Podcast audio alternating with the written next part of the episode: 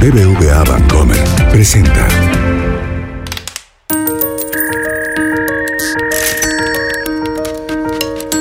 Peras y manzanas con Valeria Moy. Incoming transaction. Transacción exitosa. Please. Inserte tarjeta. El podcast donde la economía cuenta.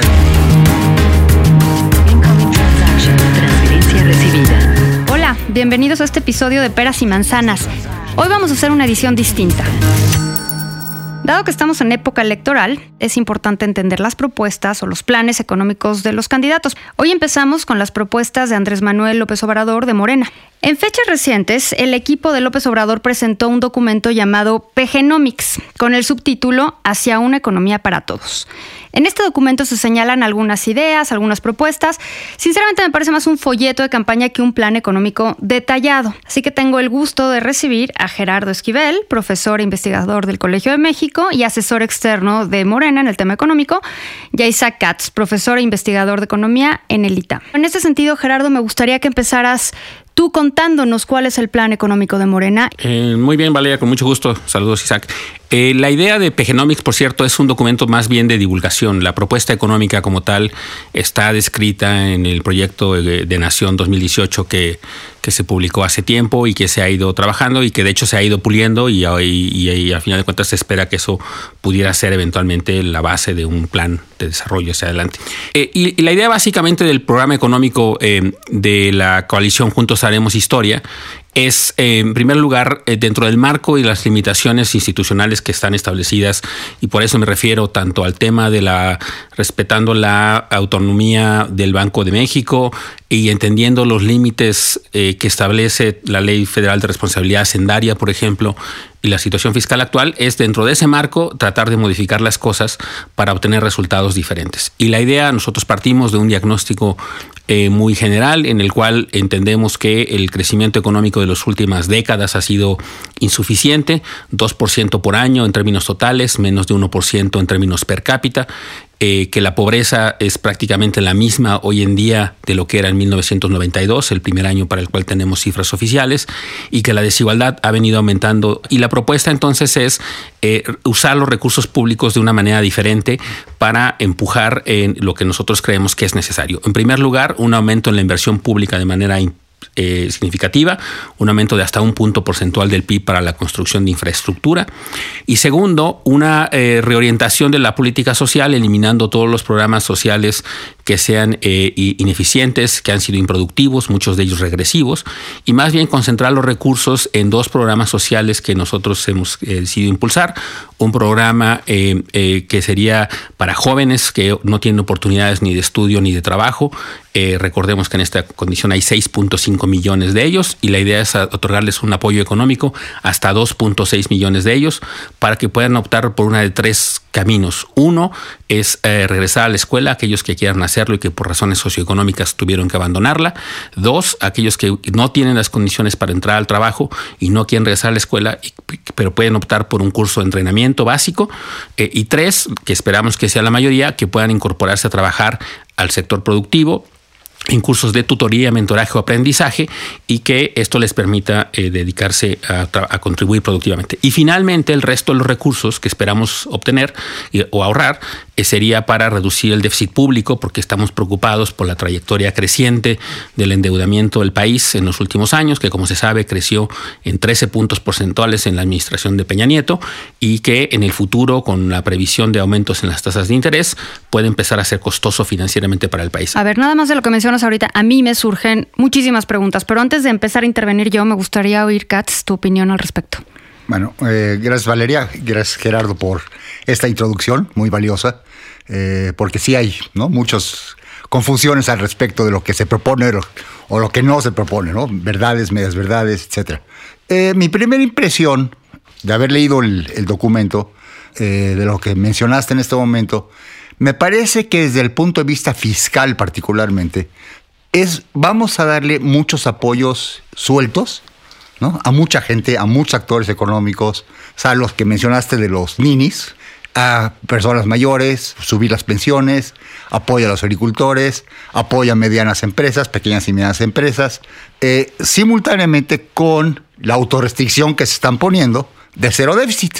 O sea, como que no cuadra, ¿no? O sea, hay una parte, en la parte de finanzas públicas que no está cuadrando. Es cierto que el saldo total de la deuda del sector privado, del sector público, está ahorita en 47% del PIB, es un aumento ridículo, grosero, lo que se hizo en los últimos eh, cinco años. A ver, pegándome un poco a lo que dice Isaac, yo estoy de acuerdo contigo en lo que mencionas, Gerardo, de la pobreza no ha cambiado, lo ha cambiado desde el 92, vemos algunas subiditas, algunas bajadas, pero en términos generales seguimos con los mismos niveles. Eh, coincido con lo de la desigualdad.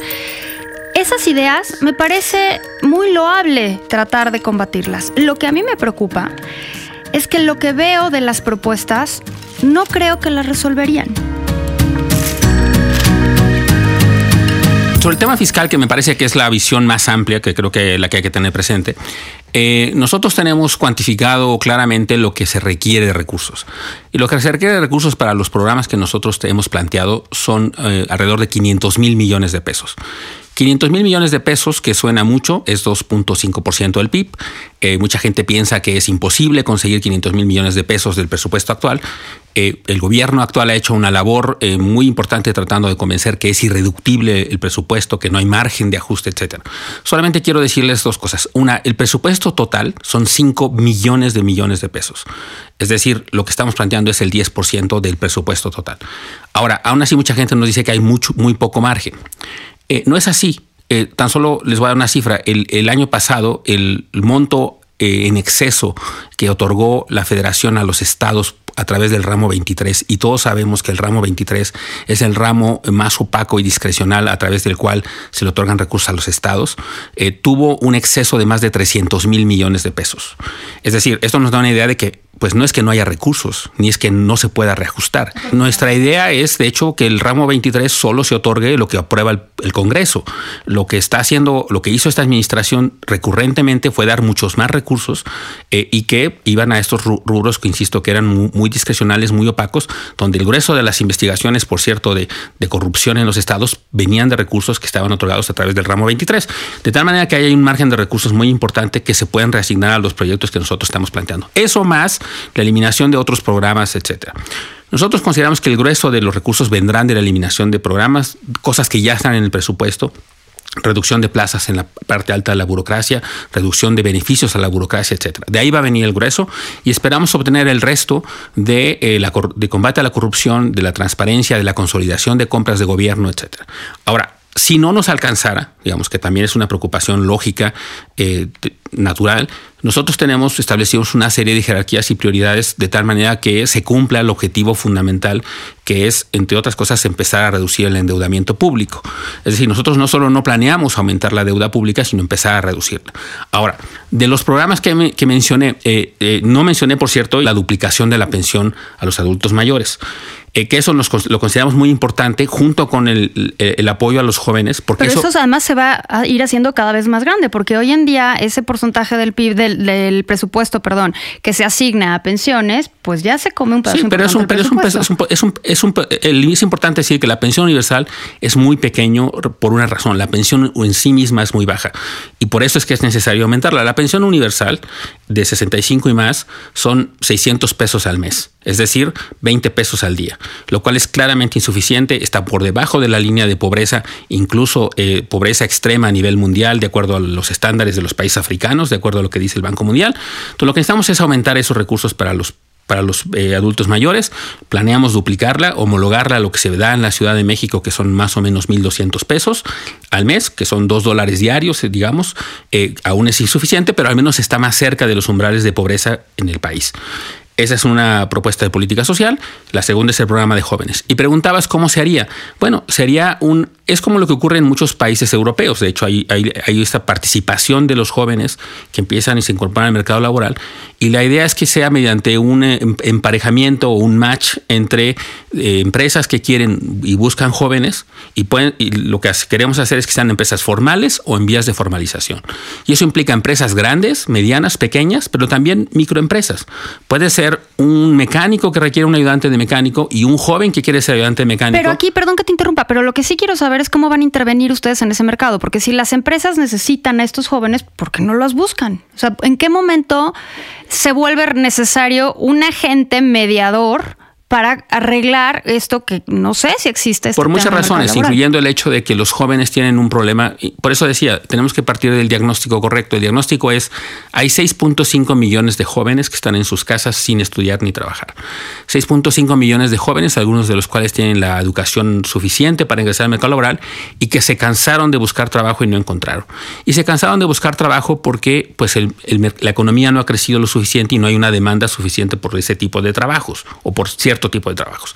Eh, y la idea es pasar a esos jóvenes a que se incorporen a actividades productivas. ¿Por qué razón se requiere la intervención del Estado? Porque hay una, hay, hay una falla de mercado en el sentido de que eh, muchos de esos jóvenes no tienen experiencia laboral o abandonaron su trabajo ese tiempo, nadie los quiere contratar y la idea es que haya un proceso no de contratación inmediata como un trabajador formal, sino, por eso decía, que sea lo que se conoce en, en los, en, este tipo de- de literatura como esquemas de aprendizaje, de tutoraje o de mentoraje, en donde las empresas empiezan a guiar a los jóvenes, algunas veces desde las cosas más elementales, algunas veces desde cosas más sofisticadas, a incorporarse al mercado laboral. La relación no es laboral con la empresa, la relación es con el gobierno quien les otorga el apoyo económico para que puedan empezar a incorporarse. O sea, el gobierno, el les gobierno lo que hace el- el- y la empresa lo único que hace, o sea, el gobierno lo paga, por decirlo de alguna forma, y la empresa lo recibe. La la empresa lo recibe y se compromete a darle un tutoraje. Y lo que estamos desarrollando, de hecho, ya es una aplicación que permita hacer, uno, el match entre oferentes y demandantes, que es muy importante. Y segundo, una aplicación que permita que se puedan evaluar mutuamente. Que el joven puede evaluar a la empresa si la empresa lo está capacitando, si le está cumpliendo lo que ofreció hacer en términos de eh, eh, introdu- introducirlo al mercado laboral. Y que la empresa pueda evaluar al joven, pues que diga, el joven está asistiendo, está, está Sí, cumpliendo está en tiempo y forma. ¿Y va a ser voluntario las empresas que quieran? O Es voluntario completamente, nadie los va a obligar, pero creemos que va a haber mucha demanda de parte de empresas, insisto, no solo empresas formales, sino empresas que estén en vías de formalización. Katz, ¿tú qué opinas? Parecería buena idea, ¿no? Aquí la pregunta, releva- dos preguntas relevantes. Uno es, ¿cómo es el match? ¿Haces una bolsa general de trabajo? O sea, metes en, subes a internet, a, en la Secretaría de Trabajo, ¿no? De Previsión Social, ¿no? Ahí están todos estos millones de individuos que quisieran tal vez trabajar y que las empresas, ¿no? Se metan en esa plataforma, digan, este candidato me podría interesar. ¿Qué tan fácil es hacerlo? No estoy tan seguro, ¿no? O sea, no es, no es en automático, no es Ninis, llegó el primero de diciembre, ahí está su chamba. Así no funciona. O sea, no hay que crear ese- esa ilusión. La otra es, bueno, mencionaste que no serían empleados de la empresa, ¿no? Sería financiado por recursos gubernamentales, el apoyo, digamos. Pero hay costos adicionales no considerados. O sea, no puedes violentar la ley federal de trabajo. Y eso implica que si alguien está empleando a este trabajador, y no es una beca, es un empleo canalizado a través del gobierno federal, hay que cumplir con las obligaciones laborales establecidas en la ley.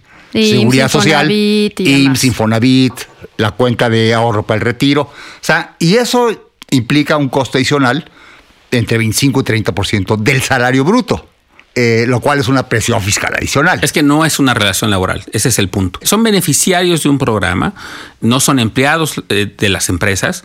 eh, entonces eso es importante la diferencia. Una de las ventajas que nosotros creemos que tiene este programa es que tiene salidas. Por ejemplo, esta relación sea por un año eh, inicial, eh, con la posibilidad de extenderlo a un segundo año con media beca, donde ya iniciaría entonces sí una relación laboral.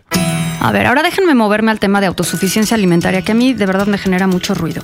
Eh, y aquí, Gerardo, yo lo que em- voy a empezar a ver es, o lo que ya vi más bien, es lo que el candidato dice y lo que todos los demás quieren decir que dijo, ¿no? Eso me estresa mucho porque yo lo he escuchado en repetidas ocasiones y en repetidos foros, de- independientemente del público que, que lo esté escuchando, decir Andrés Manuel López Obrador que vamos a consumir solo lo que producimos, que va a haber precios de garantía, No, es que es muy vamos importante. a fomentar No, no, el campo. Dame un segundito. Fomentar Es que el no campo. dice solo lo que hacer- producimos. Bueno, pero es que sí lo ha dicho. No, no, no, es que no lo he dicho. Podemos escuchar y, re- y revisar. Y revisarlo, no dice consumir solo lo que Bueno, producimos. está consumir lo que producimos, deje- quitémosle el solo, consumir solo, eh, perdón, Es que es consumir muy lo que importante. producimos, está bien.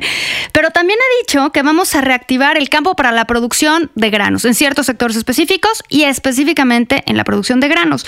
A mí esto me genera mucho ruido. ¿Por qué producir granos si Estados Unidos produce granos de forma profundamente eficiente?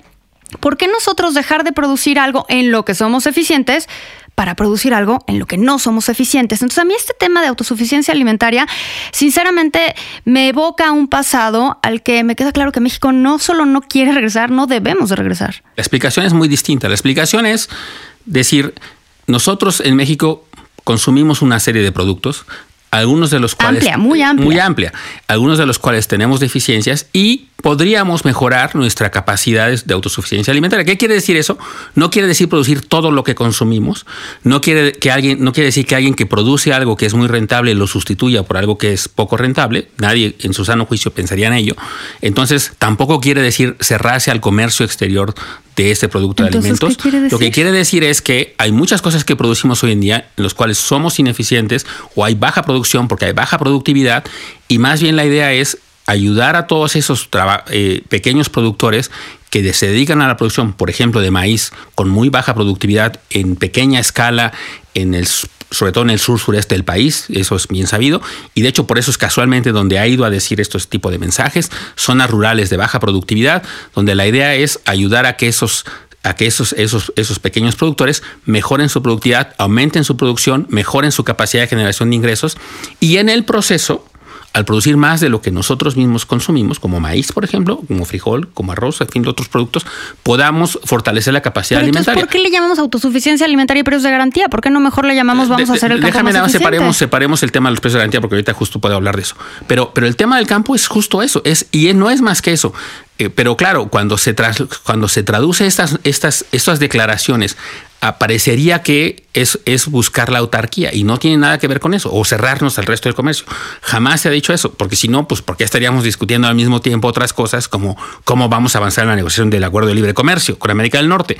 Es decir, eh, una cosa es el tema comercial, donde la idea es mantener y profundizar incluso relaciones comerciales, y otra cosa es reconocer que dentro del sector agropecuario hay márgenes de beneficio que pueden ser buenos para los propios productores, para el combate a la pobreza del país puede ayudar a fortalecer la capacidad de generación de ingresos de los pequeños productores que, insisto, Simplemente lo que pueden requerir es, un, en algunos casos, sustitución de cultivos, en algunos otros casos... ¿Un es, bonito subsidio? Eh, eh, eh, no, de, de, hecho no estamos proponiendo exactamente eso. O es establecer, eh, pro, proveerles fertilizante, en algunos casos quizá haya que empezar a pensar en esquemas de irrigación, en fin, formas de mejor, buscar mejorar la capacidad de producción de esos pequeños productores fundamentalmente, que eventualmente se traduzcan en mejorar su capacidad de generación de ingresos. Ahora, nada más déjame hablar un poquito de los precios de garantía porque también es un tema importante. Los precios de garantía, la, preocupación de nuevo no es como era antes. Antes los precios de garantía eran un tema de subsidio generalizado a los productores, donde los grandes beneficiarios eran los grandes productores del país. Aquí no, aquí la propuesta está diseñada específicamente para los pequeños productores, de nuevo, porque la búsqueda es combatir la pobreza rural por la vía de mejorar la capacidad de generación de ingresos. ¿Cuál es una de las razones por la cual los pequeños productores ganan poco? Una de las razones es porque se enfrentan en condiciones muy adversas en el mercado a, a, llevar sus productos hacia los centros de consumo urbanos. Muchos de ellos no tienen capacidad de trasladar su producción, no tienen capacidad de almacenamiento. ¿Dónde y una, los intermediarios? Y una todos los intermediarios son los que ganan. Y los consumidores como tal terminamos pagando cuatro, cinco, seis veces más lo que reciben los productores, porque los grandes beneficiarios son los intermediarios. La idea es establecer mecanismos y formas para ayudar a que los pequeños productores puedan, por ejemplo, almacenar mejor su producto, transportar mejor su producto y establecer un precio mínimo de garantía que reciban para que también ellos tengan certeza de cuánto van a recibir y ganar y así no desincentivar lo que está ocurriendo en el campo. En el campo lo que está pasando es muchos pequeños productores ante lo que saben que va a pasar, que es recibir un precio muy escaso, eh, muy bajo por parte de los intermediarios, pues muchos de ellos ya solo deciden producir de subsistencia y se dedican a otras actividades.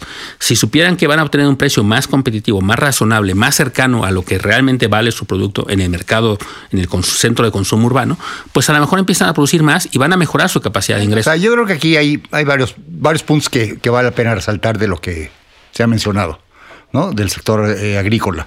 Uno es, tenemos dos grandes tipos de agricultura en México. La moderna, de extensiones relativamente grandes, eh, con técnicas modernas de producción, insumos modernos, capital, maquinaria, etcétera, etcétera. Y otra parte, la economía agrícola tradicional, que son muy pequeñas unidades de producción, sin tecnología moderna, Poco eficientes al final y muy del poco, día. muy poco, Muy no, poco no, son- muy poco productivas, son Sí, muy eficientes, razón, pero muy muy, poco poco, productivas. productivas. Entonces, si vemos, por ejemplo, maíz, simplemente, digamos, por tomar un, un- un bien, si vemos la el rendimiento por hectárea, digamos, en la zona costera, en la franja costera de Sinaloa, en el Valle del Yaqui, por ejemplo, ¿no? son 10 toneladas o 12 toneladas por, Por hectárea. hectárea, similar a la productividad de Estados Unidos. Mientras que si nos vamos a la agricultura tradicional, en muy pequeños predios de 3, 5 hectáreas, la productividad es 5.8, toneladas, ¿no? O sea, 900, 800, 900 kilos por hectárea. Es una diferencia brutal. Y aquí algo que no se ha atendido es el resultado, este es el resultado de haber atomizado la tierra. O sea, la promesa de la reforma agraria desde Álvaro Obregón, ¿no? que hizo el primer reparto, que se fue profundizando a lo largo de diferentes gobiernos, Cárdenas, hasta llegar a su cúspide en términos de reparto con Díaz Ordaz, fue atomizando la tierra. Muy pequeñas unidades de producción, donde es muy costoso introducir nuevas técnicas de producción. O sea, simplemente no puedes meter tractores porque no hay dónde darles la vuelta. Están en zonas serranas, alejadas de cualquier obra de irrigación posible.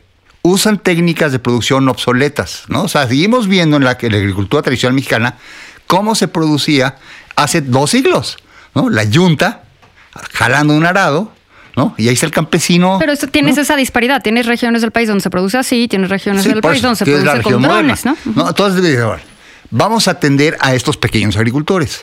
La pregunta es cómo. O sea, si no resuelves un problema de entrada, ¿no? el problema de origen, que es la atomización de la tierra, tienes un gran problema, ¿no? Porque ahí la productividad difícilmente la vas a poder aumentar. Es una. Porque es muy costoso introducir técnicas nuevas de producción en unidades de En producción tan parcelas. pequeñas. La otra es el capital humano en ese tipo de, de unidades de producción. Y capital humano no me refiero a que no sepan cómo sembrar. La edad media del campesino mexicano, el campesino tradicional mexicano. Los jóvenes migraron a las ciudades o migraron al extranjero, pero migraron. Entonces, ¿quiénes quedan? Gente que tiene 55 años o más y los chavitos, las señoras. Entonces, ya no tienes la fuerza laboral necesaria para hacer más productivo ese segmento de la agricultura mexicana, ¿no? Yo creo que ahí sí hay, hay un, un problema que no se ha estudiado, no se ha estudiado la parte estructural del asunto. Eh, y yo creo que es algo que se tiene que atender, no importa quién gane. O sea, no podemos seguir manteniendo a una parte significativa de la población rural en estas condiciones. Entonces, es algo que hay que atender, no importa si es Andrés Manuel o el que sea. Ahora, el otro punto es ¿no? la parte de intermediarios. ¿no? Coincido contigo y también algo de lo que observamos que no se ha tratado, ¿no? y creo que vale la pena ¿no? estudiarlo a profundidad, es la parte de intermediación. O sea, si vemos cómo funciona, por ejemplo, la central de abastos de la Ciudad de México. O sea, llega el camión cargado de jitomates y se enfrenta a un problema de negociación con los bodegueros, donde los bodegueros tienen poder de mercado. Simplemente le dicen al cuate que trajo su camión lleno de jitomates, te pago tanto a la tonelada o tanto por el camión. ¿no? Y el cuate dice, no, es que no me, no me es rentable. Pues que se te pudran aquí en el sol. Y a medida que va subiendo la temperatura del día, Pues ya el va cuate va bajando perdiendo. su precio. Uno Porque gana poder la de otra negociación es, y el otro lo O lo pierde. vendo a lo que me están, pidi- me están ofreciendo, o se me pudre todo el camión. ¿no? Entonces hay un problema de poder asimétrico de negociación. ¿Cómo resuelves eso? ¿Cómo resuelves los problemas de monopsonio en los centros de, en los centros de adquisición al mayoreo? Luego la distribución al menudeo sigue siendo también muy cara. Si resuelves esos problemas, en parte atacas el problema de ingreso del campesino, del, ingreso del agricultor. Y la otra parte es resuelves también parcialmente el precio final consumidor. Pero no es todo. Puedo además responder pero- rápidamente. pero el tiempo lo voy a hacer muy rápido, nada más, nada más porque quiero decir por una cosa. Yo creo que lo que plantea Isaac es muy pertinente, es decir, el tema, eh, la descripción del- del- de la dualidad del campo mexicano, esa es una realidad.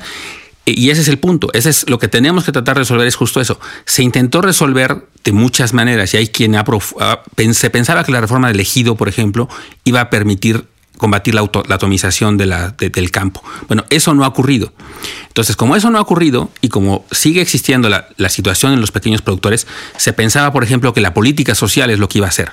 Bueno, eso no ha ocurrido tampoco. En el campo sigue existiendo eh, una pobreza alimentaria muy grande, derivado también de esta baja, baja eficiencia, baja productividad. Entonces, lo que necesitamos hacer son cosas diferentes. Lo que nosotros proponemos es algo distinto a lo que se ha venido haciendo. Es algo distinto que lo que trata de fortalecer la capacidad de generación de ingresos, atendiendo precisamente a los pequeños productores, reconociendo que no quieren salir de sus comunidades por las razones que sean, reconociendo que se enfrentan a condiciones de mercado muy adversas, porque tú planteas el tema de la gente que va a la, a la central de abasto con su camión de jitomate esos ya son, no son tan pequeños productores. Estamos hablando de gente que no puede sacar su producto de su parcela. Y entonces ahí es distinto. Ahí lo que necesitamos son cosas de formas de intervención, desde almacenamiento, por ejemplo, hasta, insisto, una relación distinta con los intermediarios. entonces, incluso una cuestión ejidal, donde quizás lo que necesitas es no tener esta atomización de pequeños predios, sino que se vuelvan pequeños sí, pero, pero, eso, pero eso ya será la decisión de las comunidades y de cómo se organizan. Pero ese es un poco el punto. Reconociendo esta, esta, esta, esta heterogeneidad, nuestra propuesta, de hecho, justo lo que trata de hacer es hacer algo que durante mucho tiempo no se hizo, que era no reconocer la heterogeneidad. Reconocer que hay medianos y grandes productores que se han visto beneficiados enormemente durante muchos años mediante obra pública y mediante apoyos a fertilizantes, obras de irrigación, etcétera, y que ahora están en condiciones pues, muy exitosas de participación en el mercado mundial, pero al mismo tiempo hay millones de mexicanos en el campo, en estas condiciones, que requieren eh, de algún tipo de apoyo económico y que y, insisto, históricamente se pensó que era mediante reforma de elegido o mediante programas sociales, que ha sido claramente insuficiente. Entonces, la, propuesta es Ahora sí, una sugerencia. ¿no? Dejen de hablar de autosuficiencia alimentaria, porque no es el tema. Yo Creo que no es el tema, pero, es, pero es entender la dinámica del, campo y buscar también en algún sentido fortalecer esa dimensión. El candidato, ¿no? Andrés Manuel, habla de autosuficiencia alimentaria, o sea, es ahora sí vamos a producir todo lo que comemos, lo cual no es cierto. Muchísimas gracias, gracias a ambos por su tiempo, gracias por explicarnos eh, cuestiones del plan económico de, Andrés Manuel López Obrador y nos seguimos escuchando. Muchas gracias. Gracias, gracias BBVA Bancomer presentó.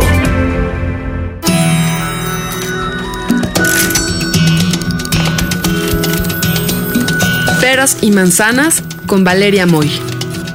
Dirección y conducción del programa Valeria Moy. Coordinación de información, Yulena Iriarte. Producción, Mariana Linares. Diseño sonoro y mezcla, Hugo Santos. Peras y manzanas pueden encontrarlo en Google Play, iTunes, nuestra aplicación Así como suena, en la página así como suena.mx y en Spotify.